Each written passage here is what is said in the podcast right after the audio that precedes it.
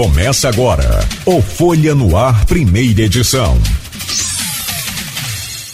Terça-feira, dia 21 de dezembro de 2021. Começa agora pela Folha FM, mais um Folha no Ar, primeira edição. Para começar esse programa de hoje, deixa eu trazer o bom dia do nosso convidado, né, com muita honra que recebemos aqui, sempre com alegria. Então, nesse ano né, especial aí de, de 2021, mesmo com, com pandemia, com todas as dificuldades, né, tivemos é, é, é, chuva e valorização do preço da cana bem próximo, talvez, ao que é realmente ideal. E né, com isso a gente tem aí a, a presença do nosso querido Tito Inojosa. Bom dia, Tito, seja bem-vindo aqui ao, ao nosso Folha no Ar, primeira edição. Bom dia, Cláudio, bom dia, Arnaldo. Bom dia, Diva Abreu e toda a família Folha da Manhã. É, eu acho que foi um ano bom, tá? Os preços estão bons, agora os custos subiram demais, os insumos dispararam de preço. Para você ter ideia, o herbicida Roundup saiu de 20 reais para 90 em um ano. Aquela máquina que nós compramos para Açulucan Long Risco que custou 560 mil, hoje está custando, estava custando 860, é capaz de já estar tá mais. Então a parte do preço de máquina também disparou tudo de preço, tá? Isso é que está sendo a grande dificuldade do produtor é conviver com esse esse aumento aí dos custos dos insumos, além do combustível, né? Embora o combustível sendo no mercado internacional, isso também puxa o álcool. Então esse aí pelo menos de alguma forma ajuda o produtor de cana, entendeu? Isso acho que é um dos fatores preocupantes. Adubo também disparou de preço, eu não tenho nem ideia quanto está mas subiu muito, tá? Subiu muito. É, a cadeia é, é, produtiva ela acaba toda sendo alterada aí com e, e tem aquela questão também da falta de, de matéria-prima, essa coisa toda. Mas deixa eu voltar a conversar com o senhor, Tito. Primeiro, deixa eu trazer o bom dia do Arnaldo Neto aqui, né, é, é dar as boas-vindas ele de volta, que é o Folha no Ar nessa semana. Bom dia, Neto. É, obrigado aqui pela sua presença, sempre importante no Folha no Ar. Seja bem-vindo. Opa, bom dia Nogueira, bom dia Tito, pela... obrigado mais uma vez pela participação aqui com a gente. Bom dia sobretudo a você, ouvinte da Folha FM. Vamos nessa semana aí, como você colocou, semana de Natal, semana de expectativa alta para o comércio.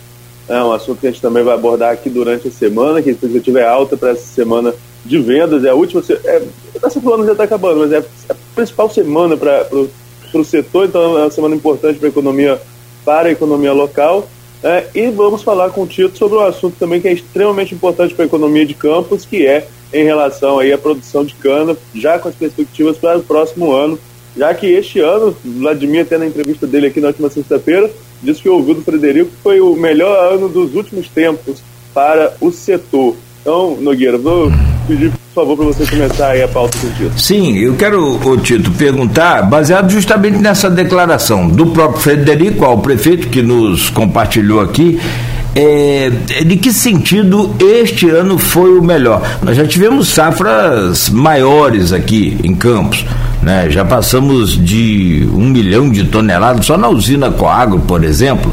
Me lembro ainda do seu né, vivo, né, e comemorando e feliz, e ele não deixava de participar de uma missa de, de abertura de safra, aquela coisa toda, eu me lembro muito bem disso, e, e justamente o jornal anunciando com, né, é, com pompa aí essa, é, esses números. Agora, esse ano, como é que foi?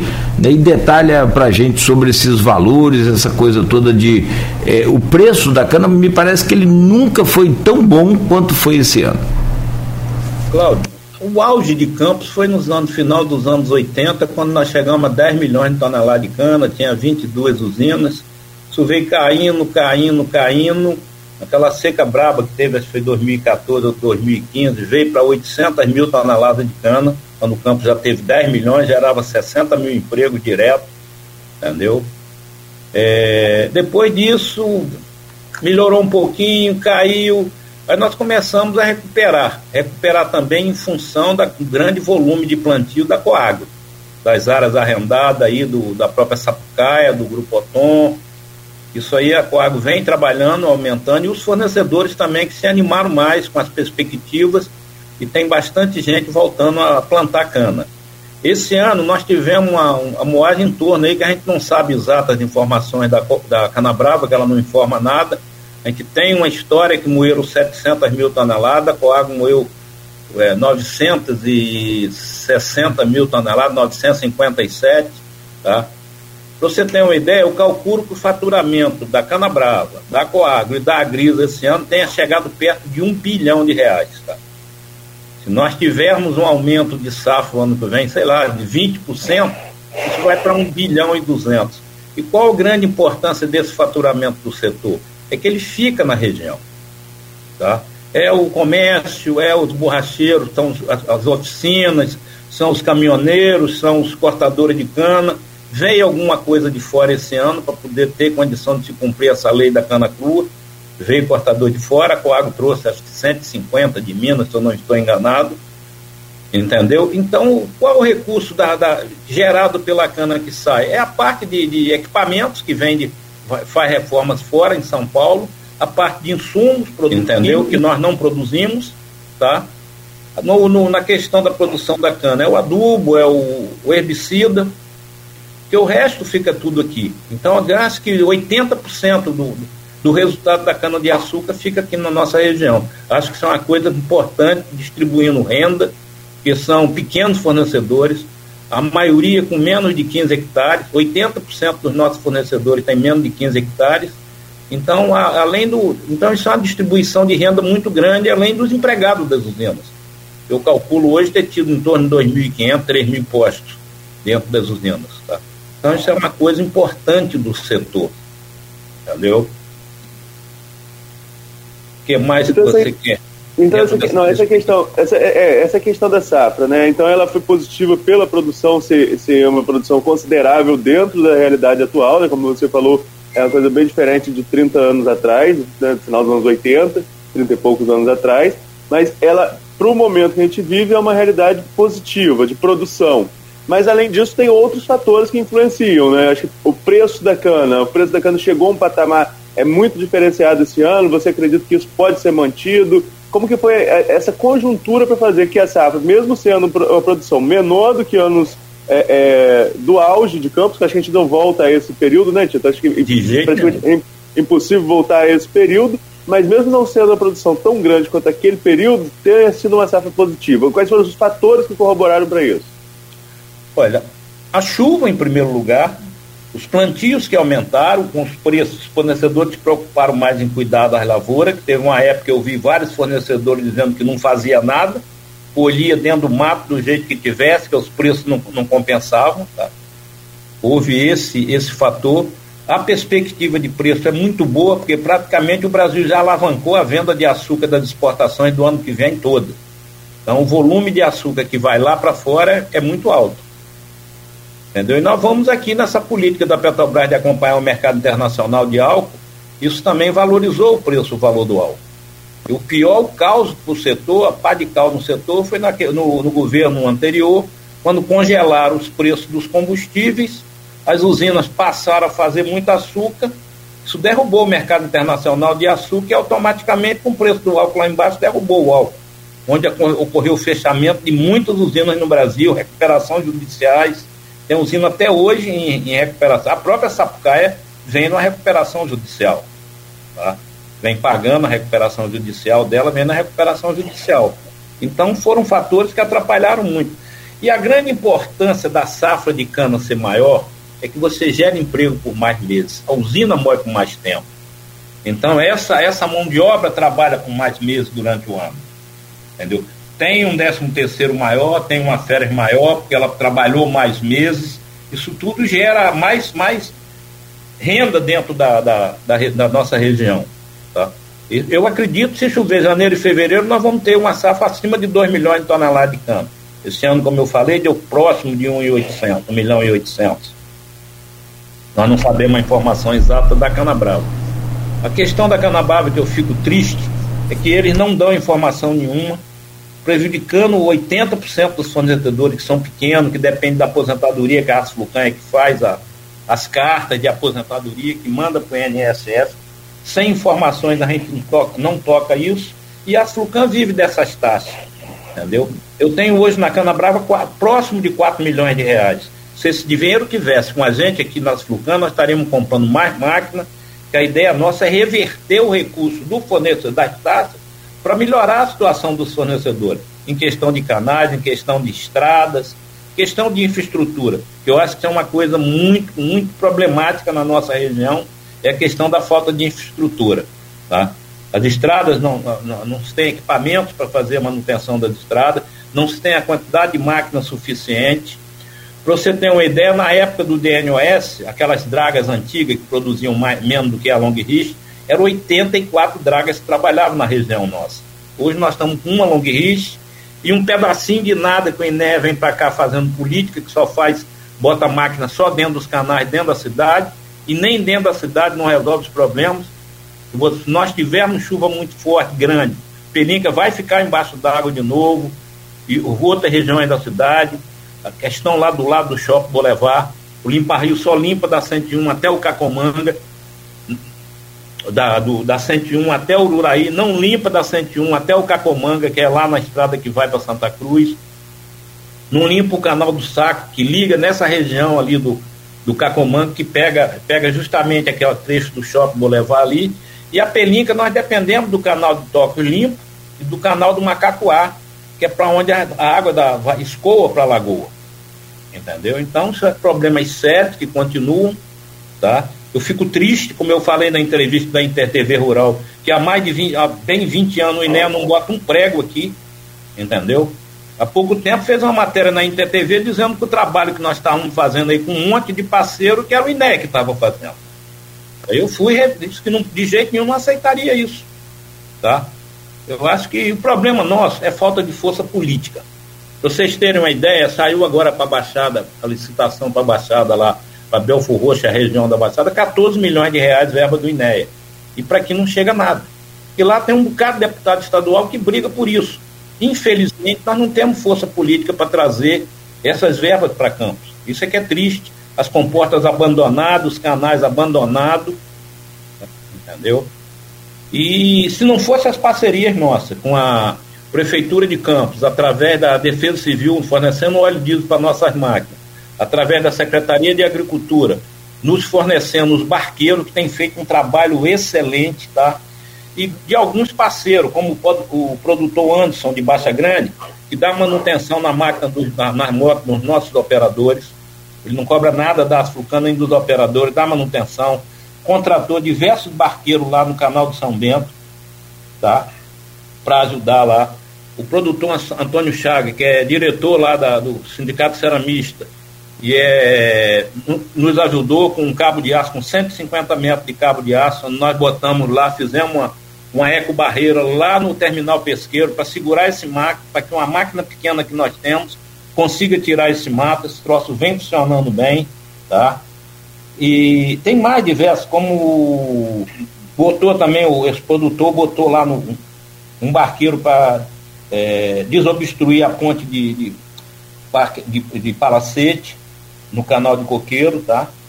Zé Carlos Guimarães, que com, com o Maurício Coutinho, arrumaram alguns barqueiros lá para ajudar a gente, que nós fizemos uma intervenção dentro da lagoa, no Durinho da Valeta, conseguimos abrir lá um dique antigo da área de Demerval que estava embaixo d'água, está ajudando, aumentou muito o volume de água que está saindo na, na, nas comportas, não resolve o problema, são coisas que ameniza. Resolver o problema, nós precisamos limpar Durinho da Valeta, Macacoá, a saída do Ururaí, entendeu? E a outra saída de mais alguns rios ali. Se você não limpar esses rios, a água, se chover muito no Imbé, vai botar o Ururaí embaixo d'água, porque está tudo obstruído. Entendeu? Isso reflete também dentro da cidade. Então, essa questão, acho que falta um pouco de responsabilidade do INEA, porque se estourar um dique aqui, se houver um acidente grande, quem vai ser o responsável? Está arriscado querer jogar nas costas do comitê do Baixo Paraíba, que não tem culpa. Tá? A presidência do comitê hoje é da Asflucan. Zé Nilson que toca, o presidente independente. Eu não me, não me envolvo no, na, na, administração do comitê. Quando tem alguma coisa, eu falo, ó, nós precisamos mexer nisso, naquilo, mas eles são autônomos lá com o João Siqueira fazem um trabalho bom, mas também não tem força política. Eu acho que nós precisamos de força política para conseguir resolver essas coisas? Tem, tem algumas coisas caminhando, tá? Tá. O presidente da Açucan não tem partido político, tá? Tudo que vier para cá, nós vamos. Nós tivemos reunião com o André Siciliano, através até do projeto Fênix, onde ele teria uma verba para limpeza desses canais.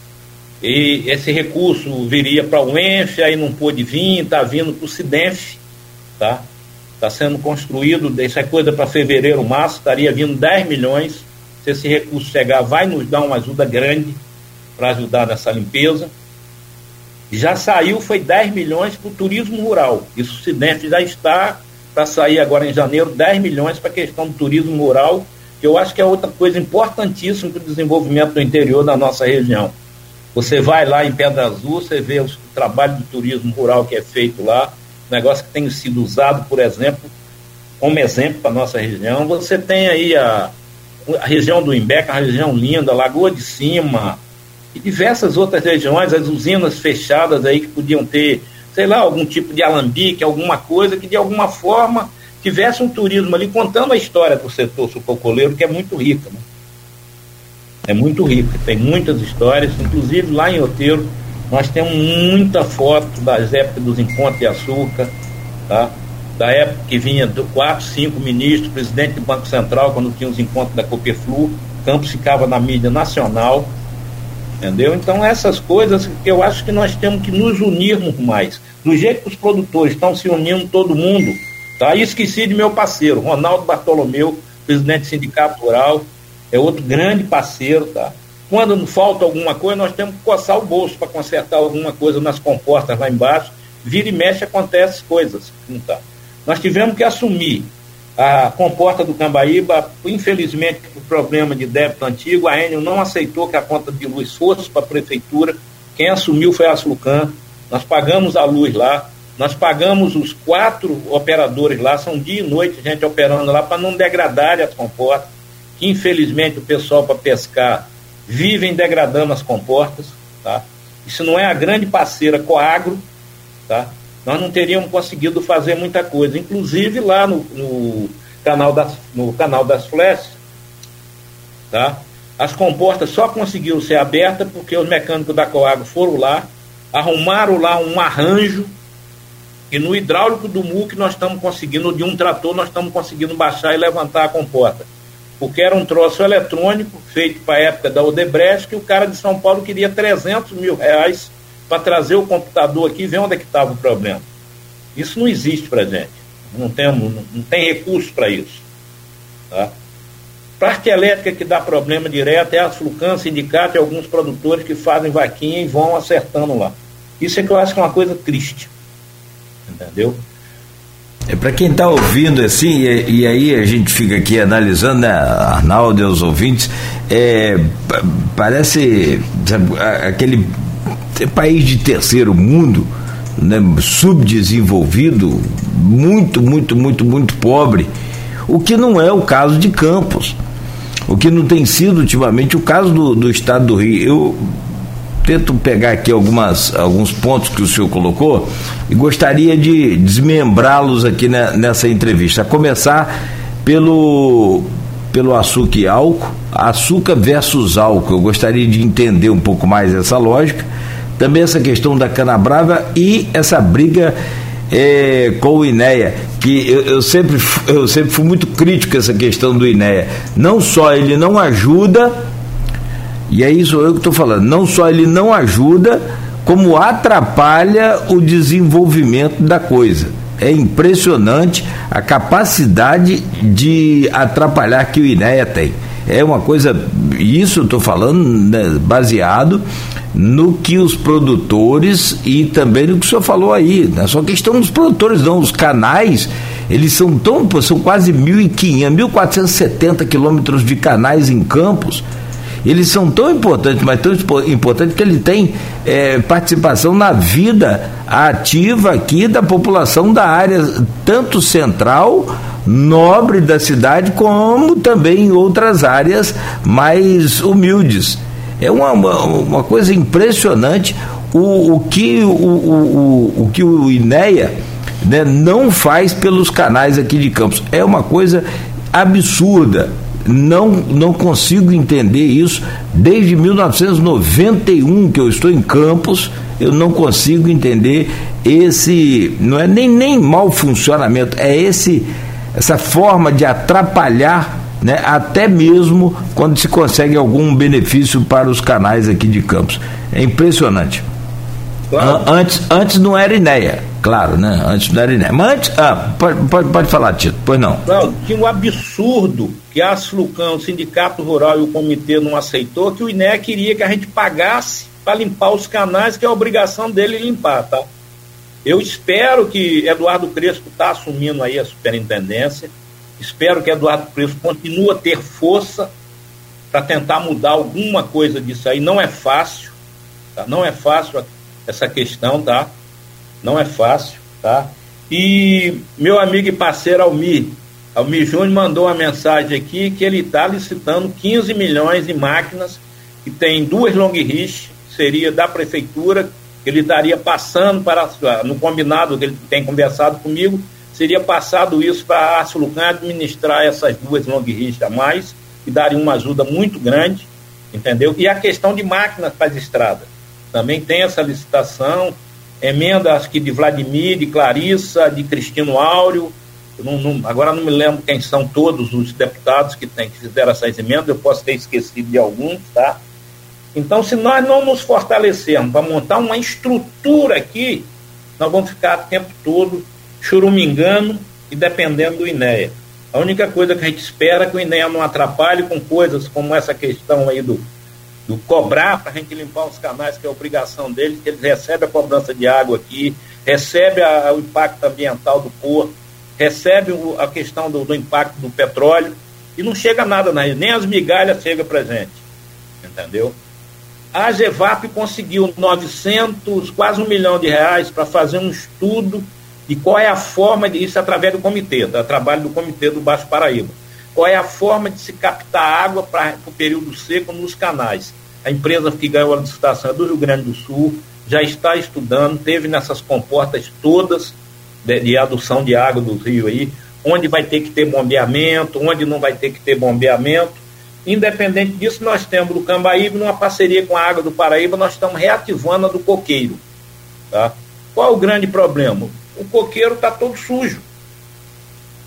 O volume de esgoto dentro desses canais é muito grande. Se você não aduzir água para diluir esses esgotos, você não vai conseguir resolver. Está entendendo? Existe uma conversa que na época do DNS se usava o produto Roundup no talude dos diques que não prejudique nada peixe, não prejudique nada.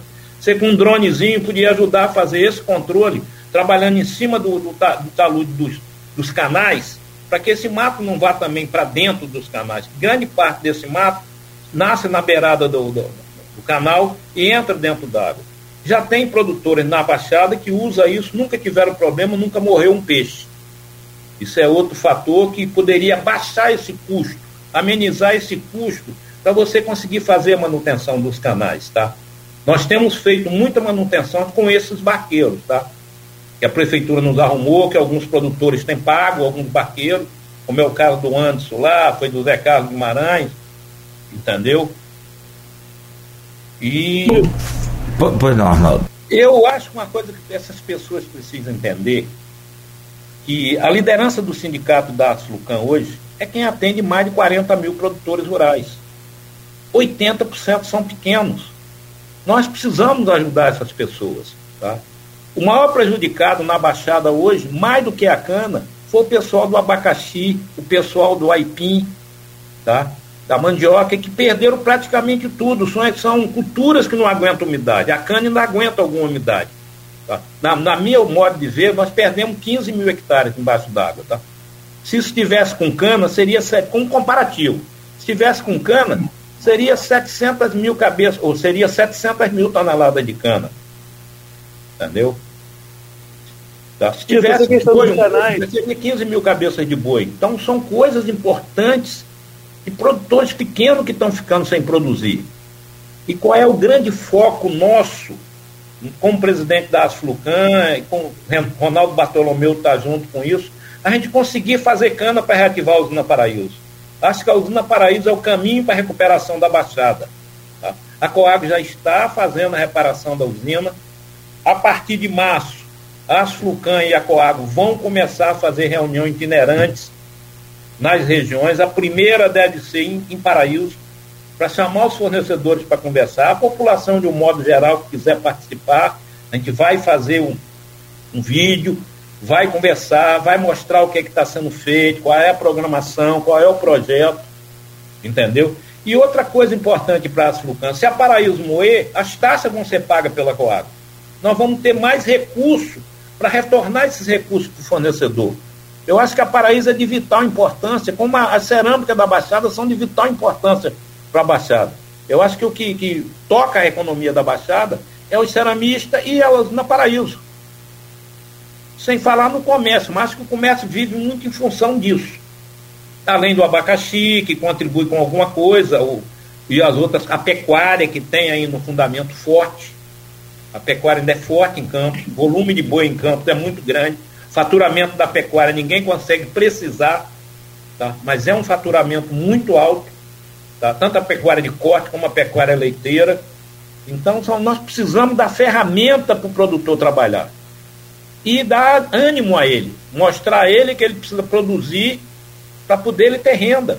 Nós precisamos trazer as famílias dos produtores que vieram para a cidade de volta para o campo. Para isso nós precisamos de quê? É, saúde, segurança e educação. Nós precisamos dar isso ao homem do campo. Internet para todo mundo. Estrada, internet, toda a infraestrutura, essas coisas que precisam acontecer. A prefeitura tem trabalhado nisso, tá? A Almir tem trabalhado muito nisso, junto com o Mofat. Lá tem trabalhado muito nisso, junto com o Frederico, com o Vladimir, tá? Então nós precisamos construir isso. Acho que isso é uma construção que tem que ser feita e não existe. No passado teve uma briga muito grande de sindicato com as Flucan. A primeira coisa que eu fiz quando assumi a presidência foi ir lá para a posse de Bartolomeu. Daí para frente nós estamos sempre juntos se precisar assinar algum documento, Bartola, assina, assina por mim aí. Precisa algum assinar, bota um PP e assina pelo sindicato. Nós não temos pretensões políticas, nem eu, nem ele, tá? Nós queremos ajudar os produtores a resolver os problemas dele. Essa que é a grande briga nossa. Entendeu? Essa que é a grande briga e nós precisamos que a sociedade campista cobre isso. Não adianta ficar eu e o Bartolomeu só cobrando. Os vereadores têm que cobrar dos políticos dele tá? E é sucessivamente de todos os políticos, tá? Nós precisamos trazer mais emendas parlamentares para aumentar essa frota de máquinas. Infelizmente, acho que essa frota de máquinas não pode ser administrada pela prefeitura, tá? O que você vê de história das máquinas que vieram de emenda de feijó, de tudo, infelizmente, está tudo sucateada, tá? Infelizmente, eu acho que tem que ser terceirizado de alguma forma, com parceria com a Flucan, com o sindicato, com outras entidades, tá? Para poder esse troço funcionar de forma melhor. Essa é a minha opinião, tá? Minha opinião, pelo que eu vivo esses anos, eu já estou na Flucan desde 99, estou como presidente há quatro anos, então vivia isso lá dentro, a gente vivia isso direto, tá? Esses são alguns pontos aí. Tá bom? É máquina, de, máquina em, em, em agrícola, em poder de, de prefeitura, dessa coisa toda, a gente sabe muito bem como é que funciona no Brasil. Isso não é nem um caso de campos, né? O cara, tem, tem, alguns casos aí, o cara até pula a, a, aquela parte da propriedade e passa lá na frente a máquina, né? Isso por conta de apoio político. Mas, não tenha dúvida, que essa forma de administrar aí que o senhor está falando, com a, a gerência da Flucan, se bem que a Almir está querendo dar um presente de grego ao senhor, né? Que essas máquinas dão uma despesa absurda, né? É, só de combustível, mas a prefeitura tem, inclusive, o próprio prefeito falou aqui, né? Tem bancado o combustível. Aliás, para a parte que vai para São João da Barra, parece que a prefeita Carla Machado também tinha sinalizado com alguma ajuda, mas também não, não ela deu uma ajuda, com muita briga, ela deu ajuda do óleo diesel na limpeza do canal São Bento e mais alguma parte lá. Foi com muita briga através de Aloysio Siqueira, que nós da secretária de Meio Ambiente lá, que nós conseguimos com ela. Eu disse que eu não botava a máquina se não desse o óleo. Aí resolveram lá, deram o óleo, participaram. Não teve problema nenhum, foi cumprido, foi tratado.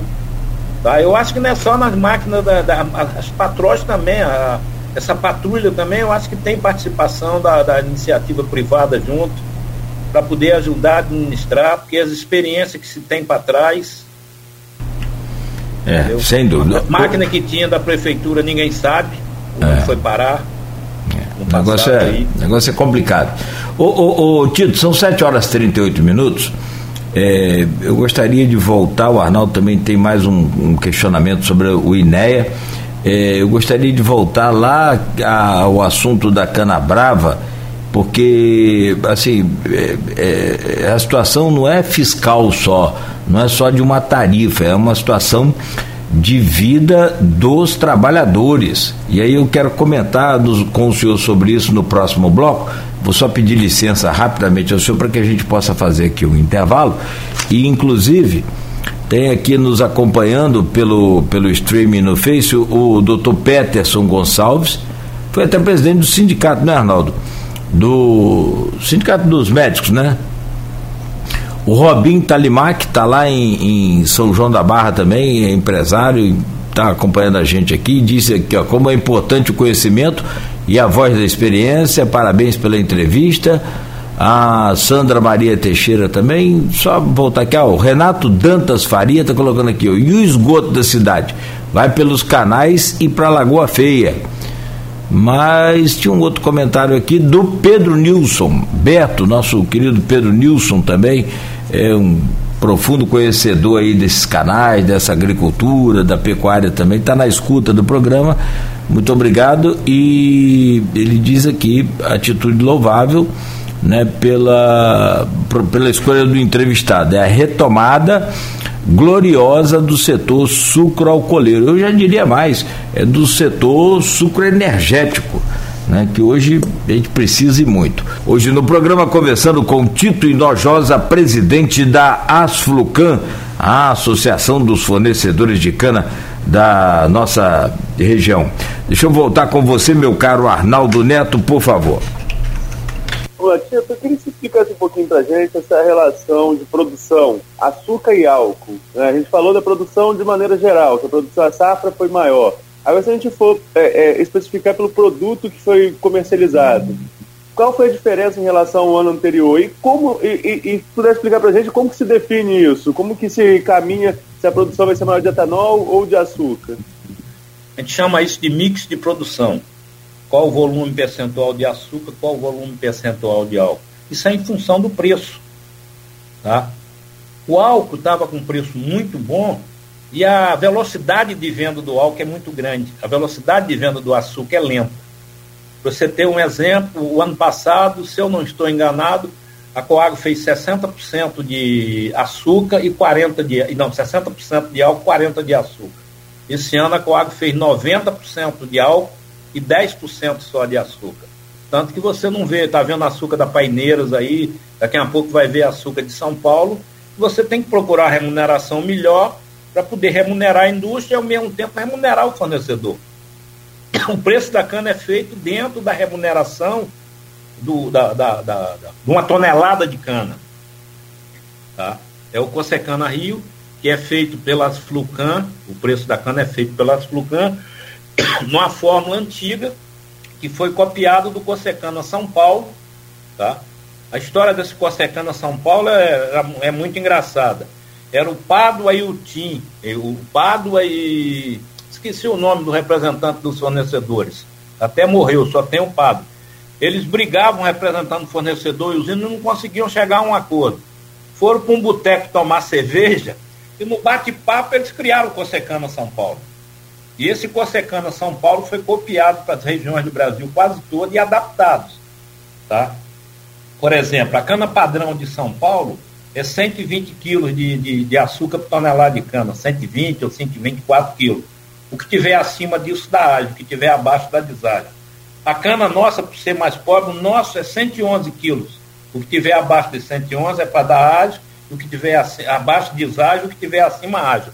Só que isso, depois que a Cana Brava entrou, passou a não funcionar mais, eles pagam cana no preço, no peso, não querem saber da qualidade da cana. Eu acho que essa qualidade da cana é uma coisa muito importante, porque isso remunera melhor a indústria Remunerando melhor a indústria, vai remunerar melhor o fornecedor.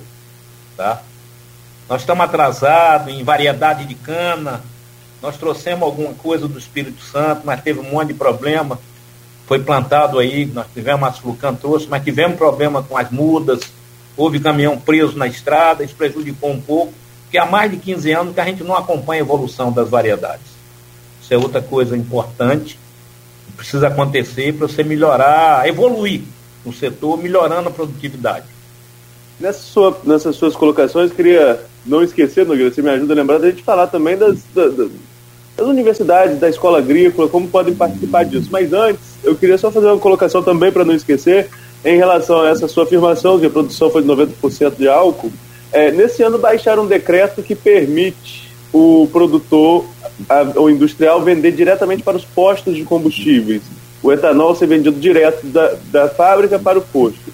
Isso em Campos pode funcionar de alguma forma? É viável para vocês? É, é rentoso para vocês é, que produzem é, é, é o, o para quem produz, na verdade, o álcool? Como que fica essa, esse decreto aqui na cidade? Olha, essa briga foi da FEPLANA, que é a federação que junta todas as associações de produtores do Brasil, com sede em Brasília. O presidente é primo meu, é de Pernambuco, Alexandre Andrade. Ele que comprou essa briga e os políticos do Nordeste é que conseguiram aprovar a lei eu acho que vai ser bom para as usinas e bom para a sociedade. O álcool nosso vai deixar de passear, o álcool nosso sai daqui, vai para o Rio e volta. Entendeu? É o cúmulo. Por que, que a gasolina em Macaé é mais cara? Que a gasolina de Macaé vem para Campos e volta. Porque diz que ambientalmente você não pode passar na beirada da 101 e tem aquela reserva ali. Qualquer lugar do mundo passa um trem. Ah, que pode o trem tombar, pode haver um incêndio. Isso é um absurdo que só acontece no Brasil. Entendeu? Então vai acabar esse passeio do álcool. Vai acabar o passeio do álcool. A Sapucaia está a, 20, tá a 15 quilômetros de Campos. Quer dizer, ela vai trazer a 15 quilômetros, tanto que seria 500 quilômetros. Isso tudo tem custo. Eu acredito nisso que muito, que aumente a, a remuneração da usina e que e baixe o preço do etanol. Acredito muito nisso. O pensamento da FEPLANA, que é o Alexandre Andrade, que é presidente da, das nossas uh, associações do Brasil todo, o intuito dele foi isso, a briga deles. Eles hoje tocam três cooperativas lá em Recife, em Pernambuco, vieram copiar a Coagro aqui, tá? A primeira foi a Cruangi, hoje tem mais três, que eu não lembro qual é o, as outras. Na Cruangi é tocada pela Coaf. Entendeu? Então indo muito bem lá também como cooperativa, tá? Houve uma briga nessa questão aí, porque o Ministério da Fazenda queria taxar mais as cooperativas, as cooperativas têm uma taxação menor de impostos federais. Foi uma briga que no final conseguiram resolver, entendeu? Essa briga conseguiu voltar a ser a mesma coisa que era. Eu não sei se é IPI, não me lembro de cabeça qual é o imposto, tá? Pegando esse gancho então que o Arnaldo lembrou aí, o senhor falou que tem 15 anos que não controla essa qualidade da, da cana.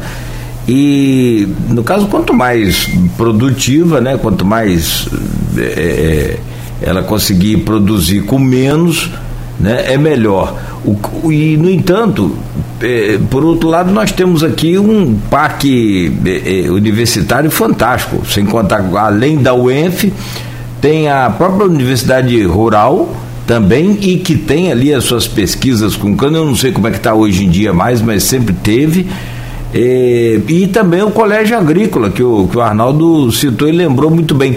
Não dá para fazer uma união com, com essas entidades, o, o Tito? Olha, nós estamos negociando um convênio com a Universidade Rural, porque ela é antigo Planalçuca, é quem tem o domínio das variedades, tá? O maior volume de cana de mudas produzidas hoje no país é do sistema RIDESA, que são os antigos Planalçuca que viraram universidades federais de vários estados. Por exemplo, a daqui de Campos atende o norte do Espírito Santo, o sul da Bahia e uma região de Minas aqui. Aí você vai para. tem outra região, outro estado que atende outras regiões. E esse é o maior volume de cana, talvez acho que 70%, 80% das variedades de cana são com essas universidades. Então, é, o, a escola agrícola é difícil entrar nisso aí. A escola agrícola podia entrar num trabalho de, meca, de melhoramento de custo, de mecanização, dessas outras partes, tá? Eu acho que o grande trabalho da escola agrícola aqui seria trabalhar nessa área de hortifruti granjeiro, tá? Eu acho que é uma coisa que nós precisamos desenvolver. Nós importamos tudo de fora nessa área. Tá? Vocês sabem que eu tenho o um projeto Tomatec. Todo ano eu produzo lá o tomate da Embrapa, sem resíduo tóxico. Tá? Produzo aí durante 90 dias. Entendeu? Então acho que essa área que precisa desenvolver também para atender um muito pequeno produtor que pode produzir, inclusive a agricultura familiar. São propriedades de pequenos porte que pode desenvolver muita coisa do, do desses hortifruti granjeiros para a gente não ter que comprar isso de fora. Acho que nós temos condição de produzir isso aqui com tranquilidade, temos clima, temos solo. Precisamos é, é ajuda, tecnologia, apesar que já faz um trabalho muito bom de, de produzir as mudinhas, tá? Você compra a semente, a Pesago faz as mudas, distribui a muda gratuito. O Tomate Tomatec é a Pesago quem faz as mudas para mim. Eu compro a semente, ele desenvolve as mudas. Isso acho que são órgãos importantes, a Pesago, a Emater na assistência.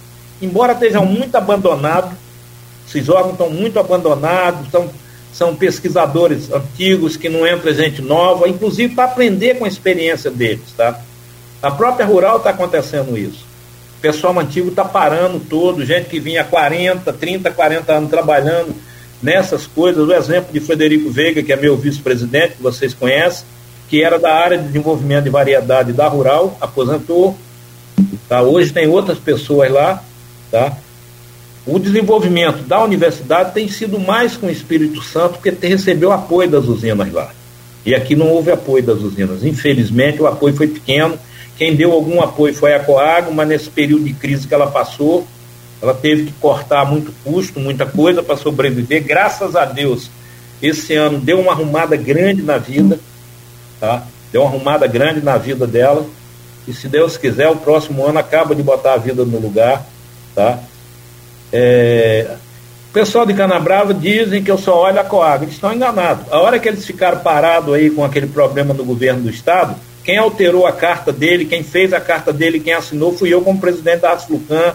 Procurei a assessoria de alguns deputados, mostrando a importância do que ia gerar de, deixar de gerar de emprego, mostrando a importância de ficar cana no campo, prejudicar os produtores. Tá? Então, acho que a gente tem que pensar num todo. Entendeu? Infelizmente, a Canabrava não pensa assim. Tá? Eu fico triste com isso, que não pensa assim tá bom? Infelizmente o caminho nosso com ele vai ter que ser na justiça, porque não consigo existir diálogo. Até um ano atrás ainda existia algum diálogo, de lá para cá não, não, não, houve nada. Tá bom? Em relação a essa questão da cana brava, né, só para gente, a gente ficar, pra gente entender melhor. É, a Asflucan ela controla esses dados, é, como você disse, determina a questão do preço e precisa ter esse retorno das empresas para saber o que está sendo produzido aqui na região. Sem esses dados, quem é o maior prejudicado? O pequeno fornecedor. E a associação que deixa de receber as taxas. É obrigatório pela Lei 4870 que 1% do valor da cana fornecida por cada fornecedor seja descontado pela usina e pago a associação, tá? No passado, nunca deixou de acontecer. As usinas ficaram devendo e tem coisa na recuperação judicial da Sapucaia que nós estamos recebendo, tem coisa na recuperação da, da, da, do Grupo Otom que nós estamos recebendo, tem coisa na recuperação da Paraíso que nós estamos esperando eles arrumarem lá a vida para conseguir pagar essas taxas, tá? Essas taxas são importantíssimas, que é a forma da associação melhorar a prestação de serviço dela, tá? Parceria com eles não funciona nada. Nós tentamos fazer a parceria do canal do Vigário ali. Eles botarem a bomba ali, ajudar, ver se a prefeitura entrava com energia para resolver o problema do Vigário ali, da questão de água da Lagoa do Campelo. Mandaram fazer uma bomba, não terminaram a bomba e ficou por aí. Infelizmente, eles não são parceiros. Tá? A realidade é essa, não são parceiros. Mas no caso aí, o, o Tito, você fala que o, a associação não recebe a mensalidade, tá? A taxa, mas o pequeno produtor, que já é uma dificuldade gigantesca para ser o homem do campo para conseguir se aposentar, é meu Deus do céu, é, é, um, é um, uma via, via cruz, né? E essa isso não é isso não é caso de Ministério Público tá então sendo é, acionado também para que a Canabrava se manifeste, se pronuncie, se regularize, pelo que eu estou entendendo, está irregular? Nós entramos na justiça, o juiz deu uma multa de 500 reais por dia, já tem mais de 40, de 90, de 60 dias, eu acho, e nada, até agora nada, entendeu? Até agora nada. Nós estamos aguardando a justiça. Nós entramos na justiça, aguardando na justiça para ver que caminho vai tomar. Está entendendo? Que caminho vai tomar. Infelizmente, eu acho que o diálogo é muito mais fácil. Nós sempre dialogamos com as usinas, parcelamos, não paga esse ano, paga um pedaço, paga um pedaço. Com a própria Canabrava, pagava um pedaço do ano, ficava o outro para o outro ano, começo da safra, paga isso, vamos botando para frente, está difícil para todo mundo, vamos tocando. Eu acho que esse é o caminho entendeu? Mas infelizmente não acontece. Agora essa falta de diálogo se dá por quê? Você conhece a pessoa, né? Você conhece quem é o responsável pela empresa. É, Tentou-se alguma agenda? Como que, como que, é, é, o que o que levou a chegar a esse extremo, no seu ponto de vista, né? Olha, é, eu não sei. Sinceramente, eu não sei, não sei o que é que ele pensa, tá? O, a, o procurador dele já teve comigo várias reuniões, o Alex, tá? Teve comigo a pessoa que representa ele. Ele, o ano passado, teve comigo, esse ano não procurou, tá? Não procurou, o Alex esteve comigo, junto com o Edilásio, que são as pessoas que representam a Canabrava aí. Infelizmente, não, não, Alex não conseguiu resolver nada. É, lamentável porque se nem uma decisão judicial né, a gente tem notícia de que estão. Porque na verdade a gente também não sabe se eles estão cumprindo ou não, né?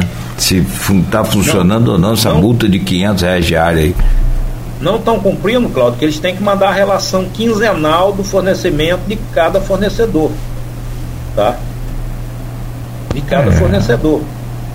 Até para a gente checar a questão da queimada também que nós é que fazemos o cadastramento da queimada até 100 toneladas e fizemos a deles, tá? Para não prejudicar o produtor. Nós fizemos a deles, tá? Fizeram. Vocês fizeram o cadastramento da queimada deles, então liberou para eles funcionarem. Com certeza, Cláudio. Nós não podemos prejudicar o fornecedor. Em hipótese nenhuma. A crise é grande, o cara já está vem de anos de prejuízo, anos de dificuldade, nós não podemos botar mais nenhuma dificuldade para o produtor. Pelo contrário, nós temos que ajudar ele a tentar melhorar a condição dele de produtor.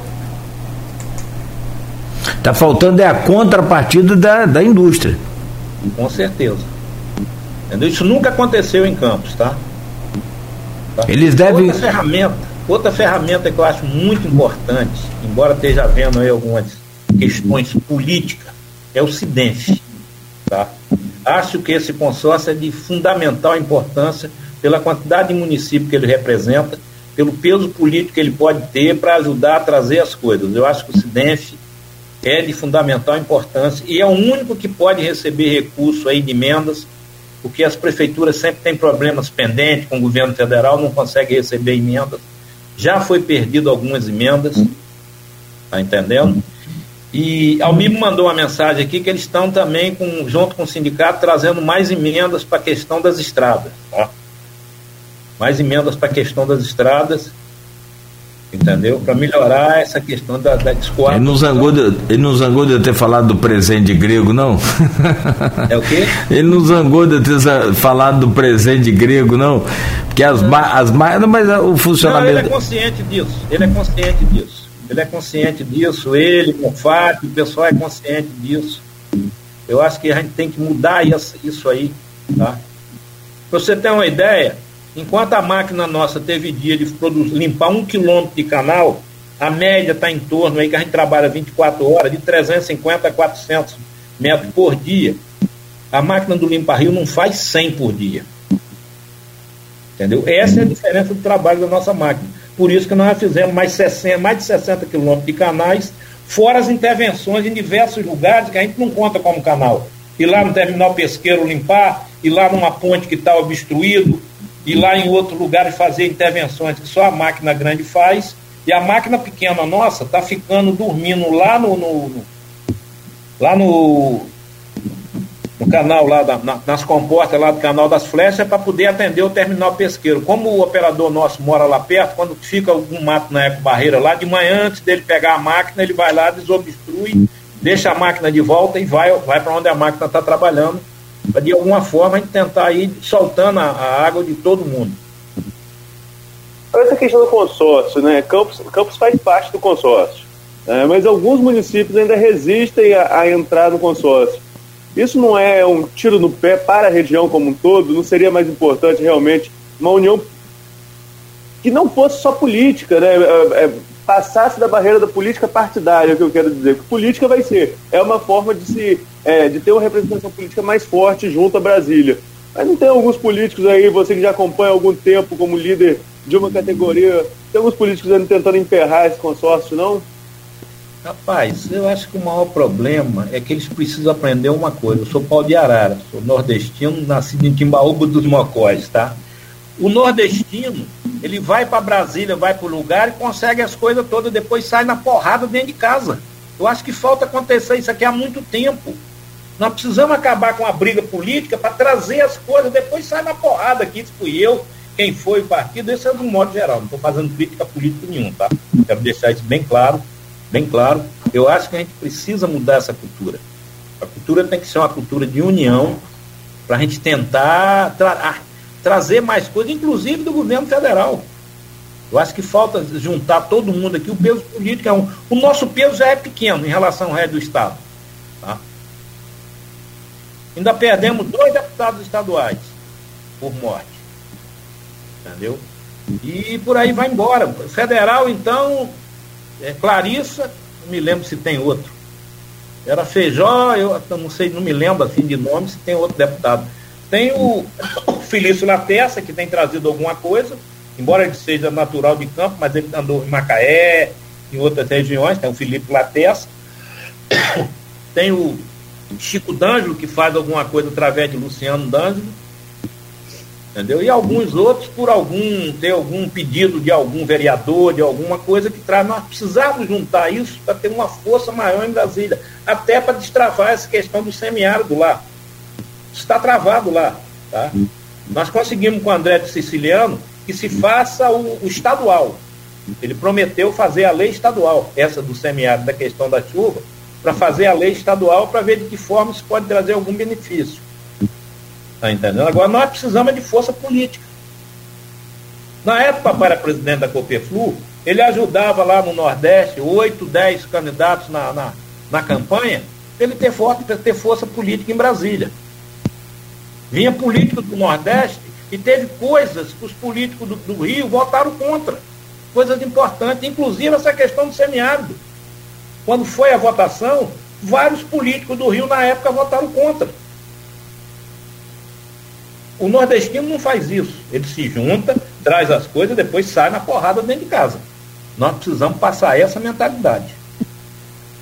É, o Rio tem algumas coisas atípicas, né? Por exemplo, o plano de recuperação fiscal, se fosse só na bancada do Rio de Janeiro, não passava. É, ganhou no país, mas perderia no Rio de Janeiro. É, mas a gente está falando sobre essa questão de força, de representatividade, e esse, esse aspecto do semiárido é uma coisa que está assim, tá sendo debatida há muito tempo. Né? É, já tivemos alguns e eh, outra coisa que é comum daqui é anuncia tudo, mas não chega nada, né? Tem muito tempo que anuncia que está chegando, aí é o anúncio que o projeto entrou, o anúncio que está tramitando, mas não chega a uma solução. Você acredita que é, a gente consiga isso? E, e para explicar para o nosso ouvinte, Tito, tivemos um ano chuvoso, né? Mas esse ano não é um ano normal se a gente pegar na métrica aí do, das últimas décadas da região, não é isso? Com certeza não. Tinha os antigos que diz que tem os sete anos da vaca gorda e os sete anos das vacas magras. Nós esperamos pelo menos que leve sete anos, não leve só dois, para que a gente consiga recuperar a economia da nossa região. Mas ninguém sabe. Ninguém sabe. A mudança climática no mundo é muito grande. A mudança é muito grande. Segundo os especialistas, o aquele efeito El Ninho passou Agora estamos no Laninha, né?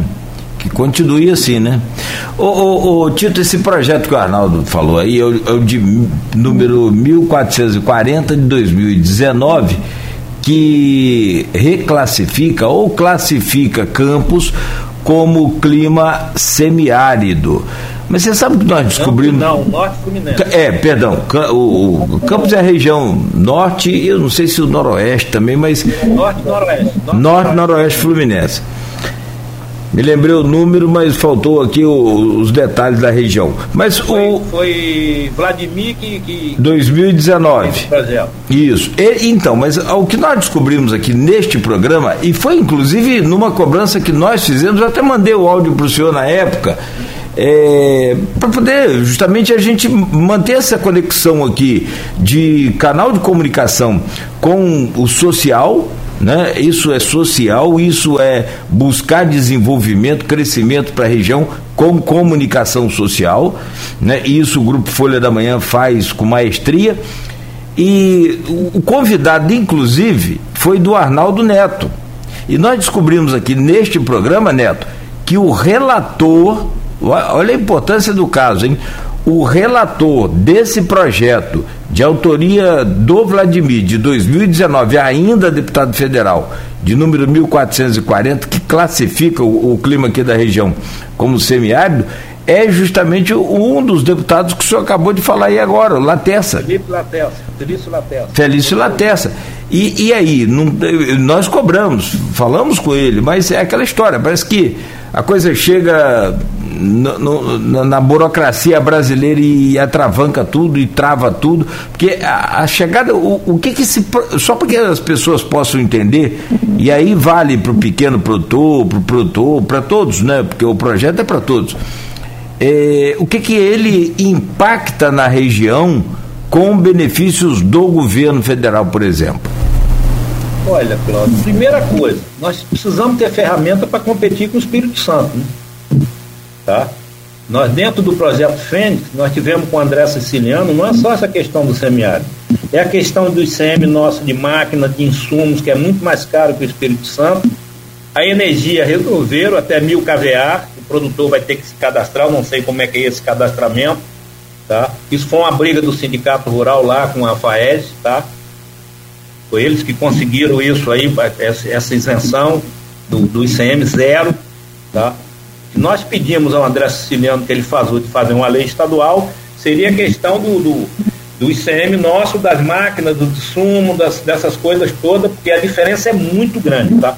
Eu acredito uma máquina dessa aí hoje de 860 mil reais seja algo da ordem de mais de 60 mil reais a mais que a gente paga quando compra qualquer máquina aqui, qualquer equipamento, adubo, herbicida, tá? Isso é uma coisa importante para baixar nossos custos, para a gente ter condição de competir lá. E essa lei do semiárido também, porque o Espírito Santo foi beneficiado há muitos anos. Papai, na época, tentou e não conseguiu trazer para o Norte Fluminense. Tá? Papai tentou de tudo, não mesmo com os apoios que ele dava, não teve apoio político, é que vários deputados do Rio de Janeiro votaram contra. Tá? Arnaldo Viana depois tentou também, não conseguiu. Tá? Então é uma briga que vem de 40, 50 anos no mínimo. E o Lamego já dizia que o começo da, da ponta do semiárido brasileiro da seca é o norte fluminense.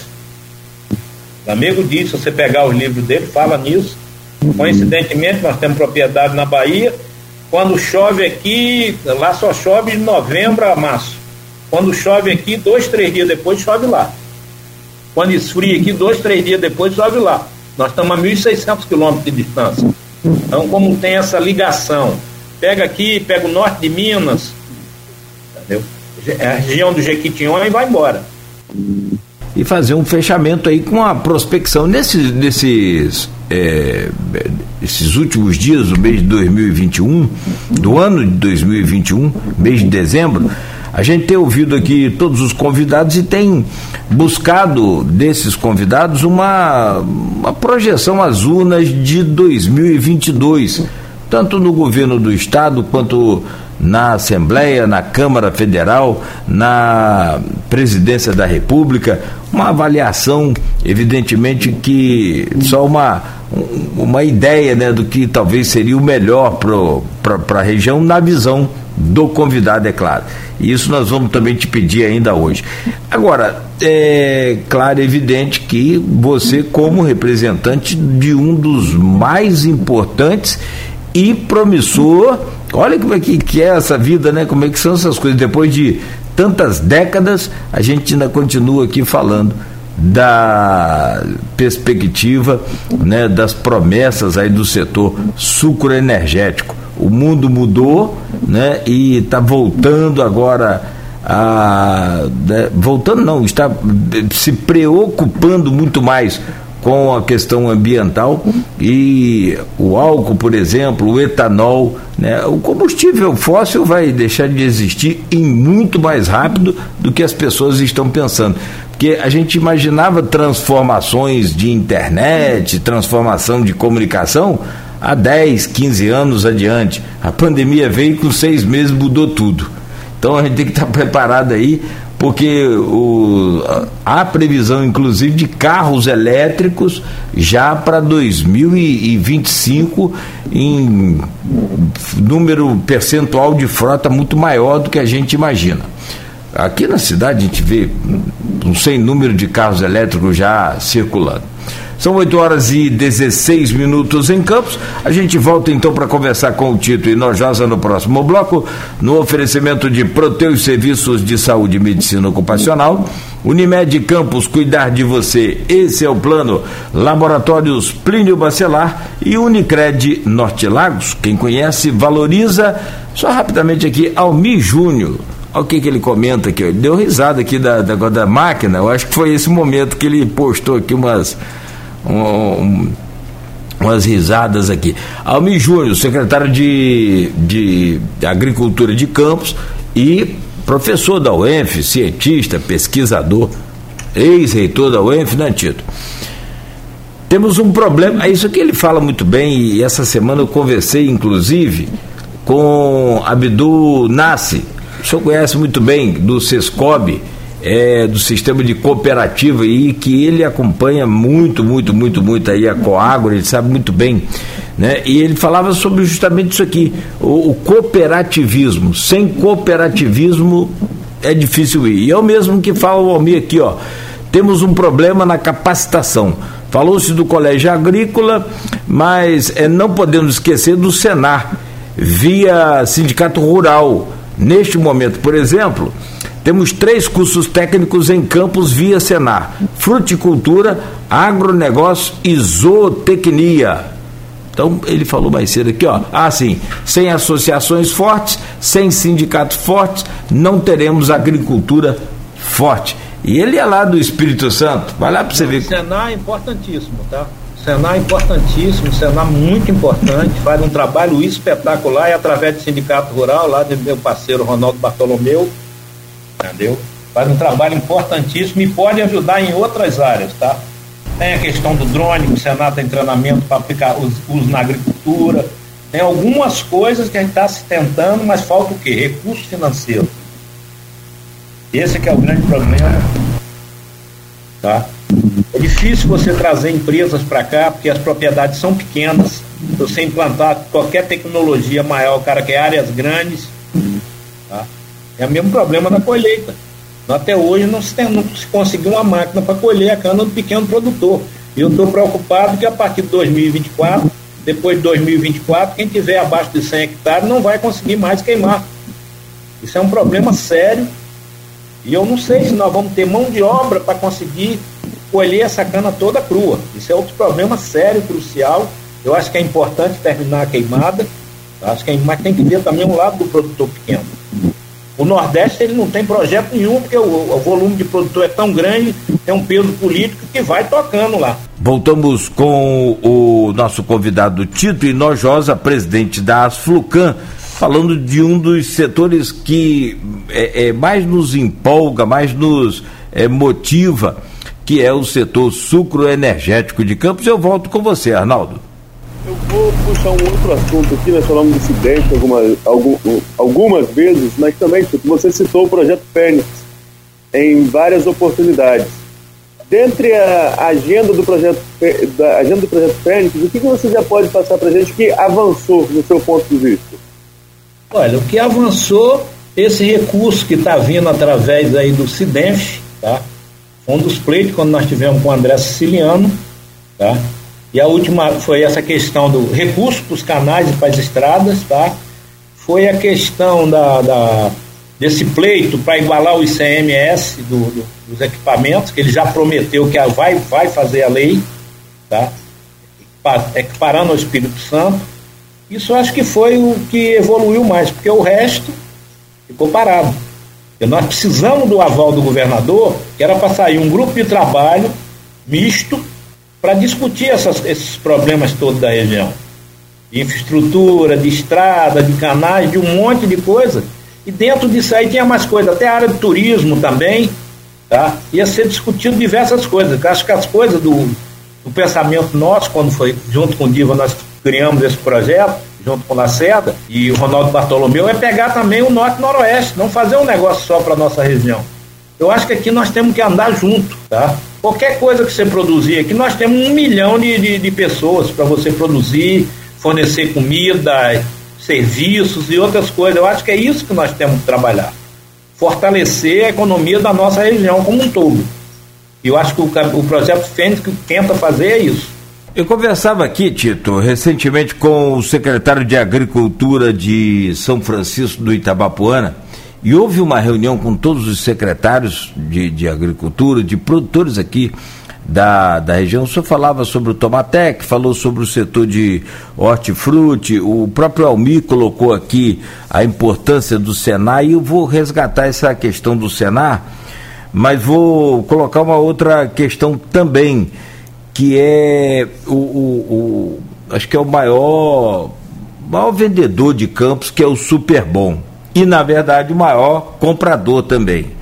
E aí vem, nessa reunião, inclusive com a Giane, prefeito de Cardoso Moreira, foi uma reunião muito grande, e o Super Bom se comprometeu em comprar toda a produção. Olha como é que são as coisas. O senhor falou, e falou muito bem, que a gente importa tudo se não do Espírito Santo, né, a gente importa aqui da Serra é, Fluminense mesmo, a nossa serra aqui, Teresópolis. Né, o hortifruti quase, basicamente vem todo dali. E o, e o Superbom se comprometeu em comprar toda a produção aqui da região. Produziu o Superbom, compra e vai vender. O que, que aconteceu? 90%, ou um percentual gigantesco, não tinha formalidade, não tem sequer aquele MEI, microempresário individual, né? microempreendedor individual.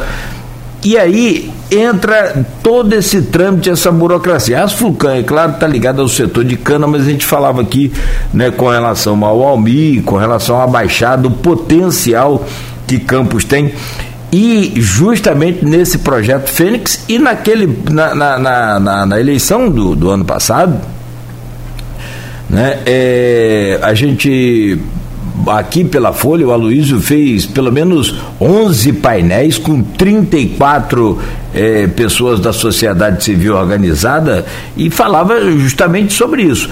A solução para Campos é o agronegócio. Só que agronegócio é isso Parece que no Brasil que hoje é, é, tem aí uma desindustrialização muito grande e tem uma força no agronegócio, mas em compensação, nos pequenos a coisa caminha muito devagar, muito complicado. O senhor mesmo citou vários exemplos aqui, um da gasolina, o outro dá o cabo de aço, parece que você está fazendo um. né? Sei lá, complicado, muito, muito, muito complicado. A, per, a pergunta é como resolver essa solução e tornar Campos forte no agronegócio?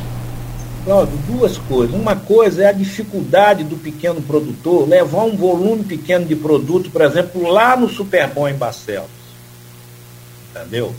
Tinha que se criar alguma forma que talvez uma cooperativa alguma coisa que juntasse isso para ela ter uma estrutura para fazer essa comercialização. Eu acho que o grande problema do produtor rural é a comercialização. Tá? Nós apanhamos o projeto Tomatec quando era treino, nós apanhamos muito, tá? Depois nós conseguimos encaixar o nosso produto em alguns lugares, por exemplo, eu coloco no Hospital dos Plantadores, coloco, vendo lá na Flucam bastante, alguns, alguns restaurantes, tá? Ajudo lá o, duas pessoas na Feira da Roça, que eu entregava o tomate para eles venderem lá, tá entendendo? Porque a dificuldade é essa, eu tenho condições de trazer lá de hotel, por exemplo, 40 quilos hoje, para trazer. Agora, imagine um produtor com 40 quilos para ele ter que pagar o custo da, da distância que ele tiver, o peso do frete é muito grande. Então nós precisávamos de alguma forma, isso é uma das coisas que precisava ser organizada. Tá? Não sei se. Acho que para ter o SEASA, primeiro nós vamos ter que ter a produção. Entendeu? Acho que tinha que arrumar um negócio de menor porte para começar a tentar fazer essa até integração. As até as prefeituras poderiam fazer essa, esse transporte, até por, por incentivo. A prefeitura de Cardoso tem um, um caminhão que ela recebeu através de emenda, que é para fazer isso. Eu não sei como é que está funcionando atualmente com o Geane, tá? Não sei como é que está funcionando. Mas no governo anterior de Gilson, esse caminhão fazia transporte, levava, pegava o produto. Tá? Você tinha que criar rotas e passar esse caminhão nessas rotas. Tá? O Superbom não vai fazer isso, não é a área de Joilson, tá? Eu acho que tem que ser o poder público que tem que organizar isso. Tá? E eles criaram as ADR na prefeitura justamente para tentar localizar cada região com o que cada região produz. A Secretaria de Agricultura tem isso. Já sabe o que eles chamavam de ADR, hoje eu não sei se mudou a nomenclatura. Cada região, você tem um, um, um tipo de produção. Tem, tem região que é mais hortifruti granjeiro, tem região que é mais a parte de leite, tem região que tem doces, tem diversas regiões, produção de quiabo, produção de diversas coisas, que a gente precisava arrumar um jeito de escoar essa produção. Tá? Isso eu acho que é um dos problemas graves. É a questão de escoar essa produção para ajudar o produtor na comercialização. Tá? Porque qual o grande problema, por exemplo, de você fornecer o super bom? Você produz, por exemplo, eu produzo tomate por 90 dias, depois eu não tenho mais o tomate. Tá? Não tem mais o tomate. Isso acontece com diversos, diversos produtos que são comercializados que têm a sazonalidade, tem um período de safra dele. Entendeu? E esse é um dos problemas sérios do desenvolvimento. E a volta, dizem aí que Campo não tem espaço com a, processadora de leite, eu acho que tem. É só fazer uma política de desenvolvimento. Tá? Você tem o um programa Balde Cheio do, do Senar, que funciona muito bem com irrigado, você tem produtividade alta, você tem, é só querer fazer uma política de, de, de longo prazo. Não adianta você querer chegar a botar hoje uma fábrica de qualquer coisa se você não tiver o produto. Entendeu? Eu acho que isso é um dos problemas. É, e eu acho que tinha, dentro dessa cooperativa, tinha que ter uma processadora de alimentos que ela já processasse o alimento, que ela fizesse não só a comercialização com super bom, fizesse um atendimento dentro da cidade. Iguapimirim tem isso. Só que é uma mulher que faz isso, ela faz e distribui. Ela compra produção, processa, entrega no Rio de Janeiro, entrega cestas básicas de, de, desse tipo de coisa, faz tipo uma cesta básica, entrega em Niterói no Rio de Janeiro. Tem algumas pequenas pessoas se juntando em, em grupos e produzindo algumas coisas e vendendo via internet. Tem um grupo da UENF, tem um outro grupo de produtores aí que já fazem alguma coisa parecida com isso. Só que é em volume pequeno. Tá? Tem uma, um comentário aqui do professor Osmar Ribeiro, é, propõe uma ampla discussão sobre a reorganização produtiva da agropecuária nas regiões norte e noroeste. É, e Arnaldo? Tá muito baixo. É, tá muito baixo. Tá, vamos lá, essa conexão, essa hora vai piorando, vai piorando a conexão. Vamos nós aqui falando um pouquinho mais, tentando um pouquinho mais alto. O comentário do professor Alcimar. Pode até ler aí, Nogueira, o comentário. Sim, tá aqui, ó. O Alcimar Ribeiro diz aqui, o, o, o meu caro Tito, propõe uma ampla discussão sobre a reorganização produtiva da agropecuária nas regiões norte e noroeste fluminense. Inclusive, ele fala também, já existem algumas publicações sobre o assunto na UF. O que, que você acha, Tito? Rapaz, eu acho que seria ótimo. Agora, eu acho que a Asflucan não é, não é a pessoa certa para isso. Eu acho que tinha que ser o consórcio de intermunicipal, com que pega as secretarias de agricultura de todos os municípios que não fazem parte do consórcio. Eu acho que isso tinha que ser uma coisa que tinha, feito, tinha que ser feito, com a UENF junto participando, com a Rural, com a universidade que quiser participar.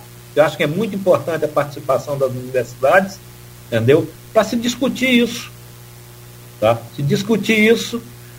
Eu tá, eu tô no, no projeto aí da, do, do Sebrae, projeto líder e essa pandemia atrapalhou um bocado. A grande dificuldade no líder é que você não conseguiu trazer gente de outros municípios.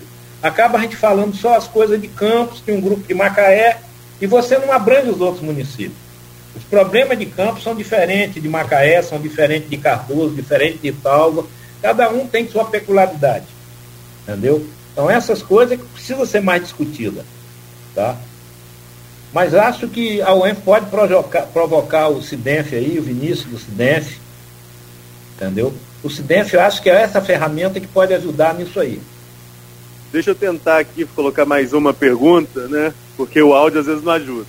É, tem um comentário da Silvana Venâncio, Tito, lá de Bom Jesus, ela coloca o seguinte: venho de uma família que morou na usina Santa Maria, que veio decretar falência há mais de 40 anos então, as usinas da região correm esse risco, aí eu vou inverter a pergunta dela. A perspectiva para o próximo ano para Campos é o contrário, né? É mais usina morrendo. Como que você vê essa virada do setor aqui em Campos? Mas eu acho que a virada do setor foi os produtores acreditarem que sem cana a usina é um monte de ferro velho, tá? A questão acreditarem, tá? O Renato Abreu tem acreditado em ter pego a, a, a Sapucaia e ter transformado ela, feito a parceria com a Coagro. A Coagro já não estava podendo trabalhar mais em São José por causa do problema ambiental dentro da cidade. Era um problema direto de gente reclamando da folia, do cheiro do vinhoto, e um monte de coisas, tá? Então foi, juntou a fome com a vontade de comer. Eu acho que a Coagro é que foi a grande ferramenta. Tá? E que está sendo a grande ferramenta para a reabertura da Paraíso, tá? Essa que é a grande ferramenta para a reabertura da Paraíso. E nós estamos juntos nessa luta aí, tá? Porque é, o que, que aconteceu com Campos? Campos, na, na, quando foi feito o, o, grande investimento na indústria, você saiu aí de 4, 5 milhões de processamento de tonelada de cana, foi para 12, 13 milhões. A safra foi a 10 milhões e depois veio para 4, 5, 6 milhões. Isso aí fechou um monte de usina. Tá? A mudança de custo de, de cana em regiões altas, que no passado não era alto, hoje é impossível você tocar uma usina em região alta. Só o Pernambuco consegue isso, que ainda é no cambito de burro, ainda é de uma forma antiga. Tá? Os custos hoje não permitem você ter cana em região alta. Ainda mais com essa questão da queimada. Tá? Você não vai poder queimar uma cana na região alta até, até 100 hectares, até 2024, até 8% de declividade ainda pode. Isso é um vários fatores que aconteceu. Foi a falta de matéria-prima que fez o fechamento das usinas. As usinas foram se endividando, se endividando. Entendeu? E por aí foi, foi morrendo. Eu acho que hoje é diferente. Hoje nós temos cana o suficiente para moer a cana brava, para moer a coágua, para moer a coágua paraíso. É só nós trabalharmos mais um pouco. Tá? E qual é o grande segredo da Asflucan? Minha equipe. Tá? Eu tenho Paulo Baixo, diretor financeiro, que cuida da parte financeira, faz todo o planejamento financeiro. Isso me tranquiliza. Paulo, posso fazer isso? Posso, posso. Isso a gente não pode, isso você pode. É o, o Leonardo que fica lá dentro junto com o Paulo, a Andréia, que dá suporte financeiro a gente. É o Ruiz que faz o cadastramento de queimados, aposentados e meu técnico, Luiz Marco, que é quem anda a baixada toda aí com essas máquinas, igual um doido, vai para um canto, vai para outro, roda o dia todo. Então acho que isso é um segredo da Asflucan também. Nós delegamos, pô, damos, damos carta branca ao pessoal para trabalhar. Tá? É esse é um dos segredos da, da, da que nós estamos tocando a Asflucan tão bem. E da Coago ter se levantado para pagar as taxas. Porque a Coago também teve dificuldades para pagar as taxas. Nós passamos dois anos para trás de muita dificuldade financeira. Tá? Muita dificuldade, nós tivemos que reinventar a Sulcan, tivemos que reinventar, reduzir folha, diminuir, o número de pessoas, tivemos que cortar a questão dos fiscais da sacarose, porque nós não tínhamos dinheiro para bancar e as usinas não estavam mais vendo sacarose, depois que a Canabrava entrou pagando por peso, por peso, por peso, nós tivemos que reinventar a Sulucan e graças a Deus conseguimos reinventar. Hoje nós não devemos um centavo de nada, de imposto, de nada, estamos com nossa vida toda em dia. Tá?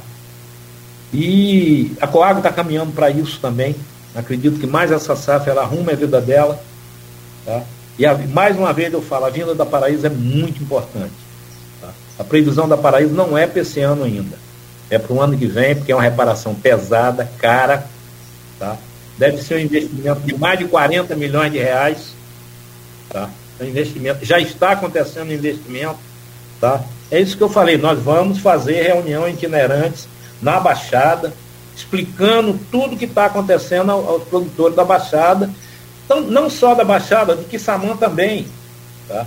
Samã já teve muita cana também, mesmo depois do fechamento da usina, na época da Paraíba, vinha bastante cana de lá, daquela região de Barra do Furado, daquela, daquele, daquele intermédio ali entre Campos e Quissamã, entendeu? Tem muita área. O problema de campo não é área. Eu sempre falo isso. O Progi era da, era da ordem de 220 mil hectares. Isso aí seria a área irrigável de campo, de, do norte fluminense. Tá? Hoje as usinas não ocupam nem 60 mil hectares. Que a cidade tem ocupado, as cidades têm ocupado 10 a 15 mil, nós temos uma área sobrando para fazer hortifruti grandeiro, para fazer leite, para fazer fruticultura, para fazer aipim, abacaxi, uma infinidade de coisas. Tá? É só a gente conseguir se organizar. Eu acho que o grande problema nosso é conseguir se organizar e se unir. Inclusive os prefeitos se unirem, não ficar um brigando com o outro. Isso é outra dificuldade. Eles não conseguem se unir. Nós tínhamos que fazer uma frente de prefeitos forte e todo mundo brigar por um trabalho conjunto de todo mundo. Eu acho que seria o grande X da questão da nossa região.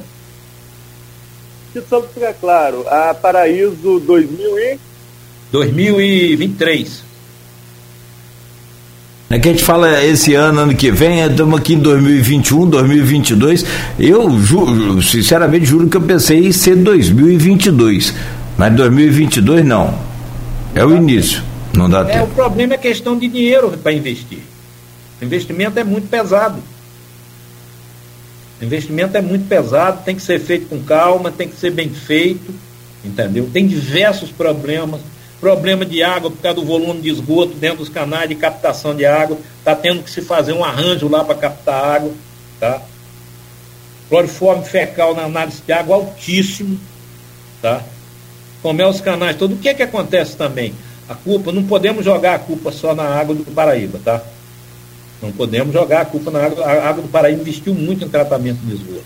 O grande problema hoje, com a água nossa por ser muito cara, muita gente faz poço e joga o esgoto na água pluvial, que é de responsabilidade da prefeitura. E esse esgoto vai para os canais. Tá? Além dos esgotos clandestinos. E regiões que foi feito casas, foi feito como aquela região da Penha por ali, foi feito as casas, não tem tratamento de esgoto num monte de lugar. O esgoto vai direto para dentro dos canais. Tá? Então isso é, é, um dos problemas sérios nossos, esse volume de esgoto dentro dos canais, que vai, vai poluir os canais, tá? De alguma forma não vai poluir tanto a lagoa, porque esses canais, a maioria não joga água dentro da lagoa, Fê. Por exemplo, o Coqueiro e o São Bento, o Coqueiro é um dos maiores volumes de, de de esgoto. Esse vai sair no São Bento, já vai sair lá perto do terminal pesqueiro. Esse vai para o mar. Agora, já o canal de toque, que está todo obstruído, onde bota a cidade dentro d'água, esse canal vai para a lagoa. Tá? Mas dentro, se você aduzir água bastante nele, você vai diluir isso aí. Quando bater com a lagoa, vai ser uma diluição que vai deve ficar um volume muito pequeno. Não acredito que vá, vá dar volume alto, tá? Não Ca... sou técnico nessa área. É. Canal do Coqueiro passa aqui pelo Parque Califórnia, nasce aqui no, na comunidade da, Tiragosto. Aurora, Parque Aurora, aqui onde eu moro. É. E passa por aí também, e vai embora por aí. É. Ele pega ali na, na aqui no, no, Campo Macaé, logo depois dali da, daquela, quando o Arnaldo tirou, aquele, fez aquelas caras. Chatuba, depois da Chatuba. Não, logo ali na frente é uma manilha. Sim. Pega a esquerda e vai embora pelo carvão, vai embora. Os produtores ali do Ceramística tem gente com 90% da propriedade embaixo d'água, justamente por o problema da omissão desse canal. Entendeu? Sim, sim. Esse é, uma, um, é um, um, É um adutor ali do. do adutor não, ele é, ele é um canal que sai do Macaé, passa. É ali de, logo depois da Chatuba. Tem uma ponte. É, é, vai embora. Vai embora. Eu tô confundindo aqui com esse canal aqui que sai. O ceramista ali e vai embora. Eu tô confundindo com o canal que sai aqui da, da, do Parque Califórnia, aqui. Não é o coqueiro que você está falando, não, que sai dali perto da UENF? É esse. Ali é o canal do coqueiro. Sim. O canal vai encontrar com. com não, que você está chamando esse canal lá de baixo do coqueiro também. Não, não. O canal de cá é, é ele é coqueiro daqui da, da, da, do Rio até o São Bento, perto do terminal pesqueiro. Ele encontra com o São Bento, o São hum. Bento é aquele hum. depois de Barcelos. Então tá? não tô. E o canal de Tocos é aqui do Campo Macaé e vai pra, em direção à Lagoa. Que você chamou lá de. Eu entendi agora. Pega o Campo Macaé para sair na Lagoa. É. E ali vive, e ali inclusive tem uma comporta aqui do Macaé pro pro pro Tocos. Tem, mas tá com problema. para variar, né? Para variar, tá com problema. Para variar. Estamos tentando ver se a Coag consegue ajeitar lá, tá com problema. Que aliás. Digo, que aliás não chega junto com nada. É, que, ali, não, que aliás o, o ideia, ele, vou só voltar a fechar com essa questão. Não só ele não, não ajuda, não resolve, como não permite mexer lá também de qualquer maneira. Né? Não, permite. Isso aí permite. Ah, tá liberado. Aqui é hoje permitido, nós não tivemos problema com o pessoal daqui. O problema nunca foi na direção aqui do INEA, tá? O problema é lá, as coisas se decidem lá no refrigerado no Rio. É, aí fica difícil. Bom, Neto, mais alguma coisa? São 8 horas e 50 minutos, é reta final do programa. Com essas perspectivas boas aí para 2022, tirando, é claro, os problemas que sempre tem e que podem, naturalmente, com boa vontade, pelo que eu entendi aí, num resumo que eu faço assim, em 10 segundos do que o Tito falou, não é só questão de dinheiro em muitos casos, não. Falta muito mais vontade política do que dinheiro em várias situações. Então, meu caro Tito, quero agradecer ao senhor e desejar aí, primeiro, um Natal de muita luz, de muita paz, né? E um ano novo de muita fartura. E de chuva na hora certa, de preferência. Olha, a nossa torcida é que chova janeiro e fevereiro, tá? Chover janeiro e fevereiro, nós vamos ter uma grande safra, com um volume de geração de emprego muito maior, de renda, tá? E desejar a você, Cláudio, Arnaldo, a sua família, um Feliz Natal, próximo ano novo, que a gente tenha um ano muito melhor, com menos pandemias, com menos gripe, com menos confusões, para que a gente consiga poder, nossas famílias consigam ficar em paz e nós podemos trabalhar em paz Desejar um Feliz Natal, toda a equipe Folha da Manhã aí, um próximo ano novo, a Diva e toda a equipe. Desejar um Feliz Natal, um próximo ano novo a todos os ouvintes da Folha, tá? E vou estar sempre à disposição de vocês aí, a hora que vocês quiserem, qualquer coisa, estamos sempre à disposição. Somos parceiro aí no Rural com o Marco Antônio. Estamos sempre aí falando com o Marco Antônio aí no Rural, somos parceiros aí. Tá bom? É isso aí. Um grande abraço a todos aí.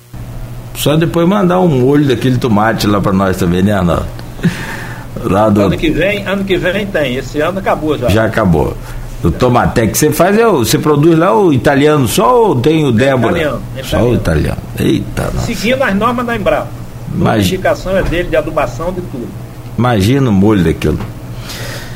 Bom, meu caro Arnaldo Neto, também te agradecer. Né, e, aliás, são 8h52, deixar você fechar com o título para a gente fechar aqui o programa, por favor. Eu perdi a hora aqui. Agradecer mais uma vez ao Tito. Desculpa aí por esses probleminhas aqui no áudio também, que nos atrapalha um pouquinho a entrevista, mas pode ao, pode ao nosso controle.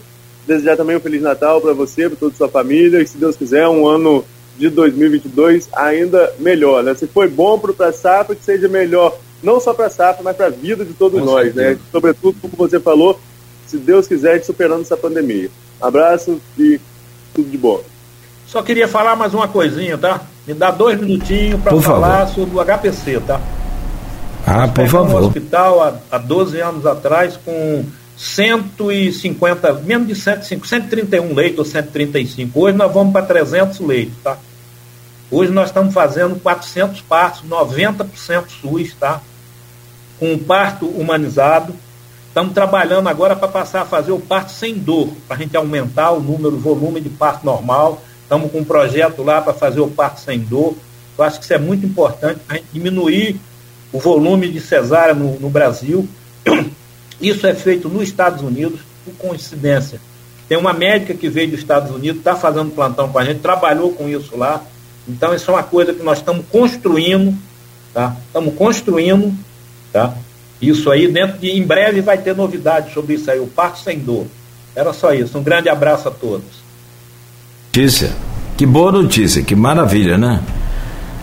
Que seja em breve. Para quando esse parto sem dor, o Tito? Nós estamos acabando de preparar a equipe, tem que ter treinamento, tem que ter treinamento, entendeu?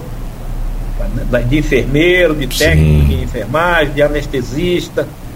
Tá? Ah, legal. Você faz anestesia lá para a pessoa não sentir dor. Ela vai ter o parto sem sentir dor. Normal, sem Normal, dor. Normal, sem sentir dor nenhuma. Isso acontece nos Estados Unidos, na Austrália, ah, diversos países lá do primeiro mundo. Que beleza. E depois contra, controlar a natalidade, né? Se com dor já, tá, já tem gente aberta, imagina sem dor. Tô brincando.